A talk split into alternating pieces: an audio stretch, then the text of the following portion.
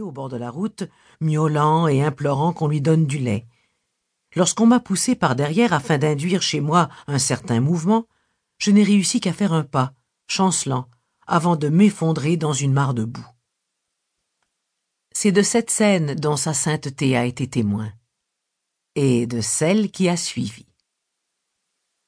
Lorsqu'on a convenu de son prix, mon frère a été remis à un vieil homme édenté. De mon côté, j'étais toujours recouverte de boue, tandis que les deux garçons statuaient sur mon sort, l'un d'eux allant même jusqu'à me repousser de son gros orteil. Ils décidèrent que j'étais invendable. Saisissant une page d'un exemplaire du Times of India qui gisait à proximité, ils m'enveloppèrent alors comme un morceau de viande putréfiée destiné au tas d'ordures le plus près. Je commençais à suffoquer à l'intérieur du papier journal. Chaque respiration devenait un véritable combat. Déjà affaibli par la fatigue et la faim, je sentais la flamme qui me gardait en vie vaciller dangereusement.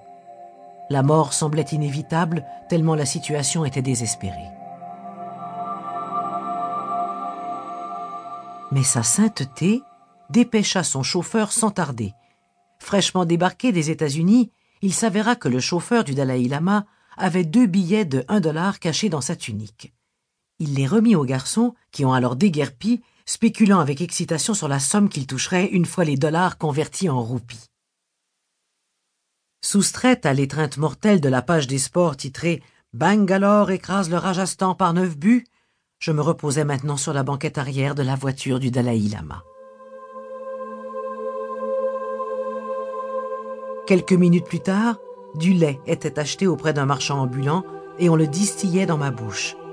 Sa sainteté redonnait vie à ma forme inerte.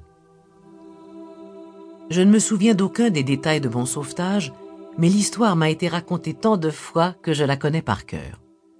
Ce dont je me souviens, c'est de m'être réveillé dans un sanctuaire d'une telle chaleur que, pour la première fois après avoir été arraché du sac de jute ce matin-là, je sentais que tout allait bien. Regardant aux alentours afin de découvrir la nouvelle source de ma subsistance et de mon confort, je me suis retrouvé à regarder directement dans les yeux du Dalai Lama. Comment pourrais-je décrire ce premier moment en présence de sa sainteté?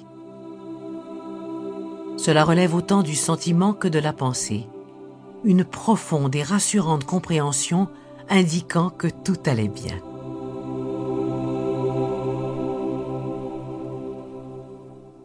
Comme j'en suis venu à le réaliser plus tard, c'est comme si pour la première fois vous réalisiez que votre vraie nature en est une d'amour et de compassion infinie.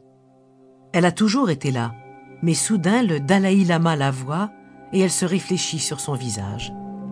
Il perçoit votre nature bouddhique et cette révélation extraordinaire vous bouleverse bien souvent jusqu'aux larmes.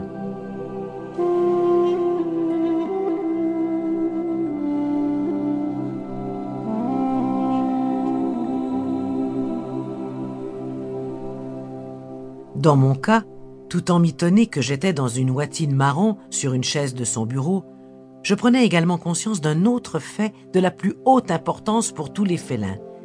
J'étais dans la maison d'un amoureux des chats.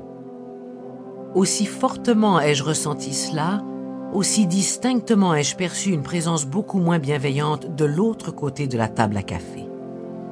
De retour à Dharamsala, sa sainteté avait repris son programme d'audience et honorait un engagement de longue date à l'égard d'un professeur d'histoire originaire de Grande-Bretagne.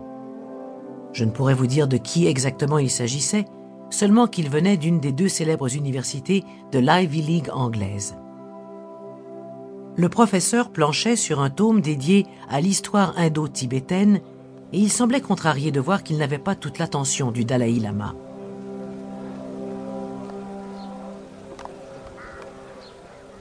Un chat errant s'exclama-t-il après que sa sainteté lui eut brièvement expliqué la raison pour laquelle j'occupais le siège entre les deux. Oui, confirma le Dalai Lama, avant de répondre pas tellement à ce que le visiteur avait dit, mais au ton sur lequel il l'avait dit. Regardant le professeur d'histoire avec un grand sourire, il parla de sa riche et chaude voix de baryton, voix à laquelle j'allais devenir si familière.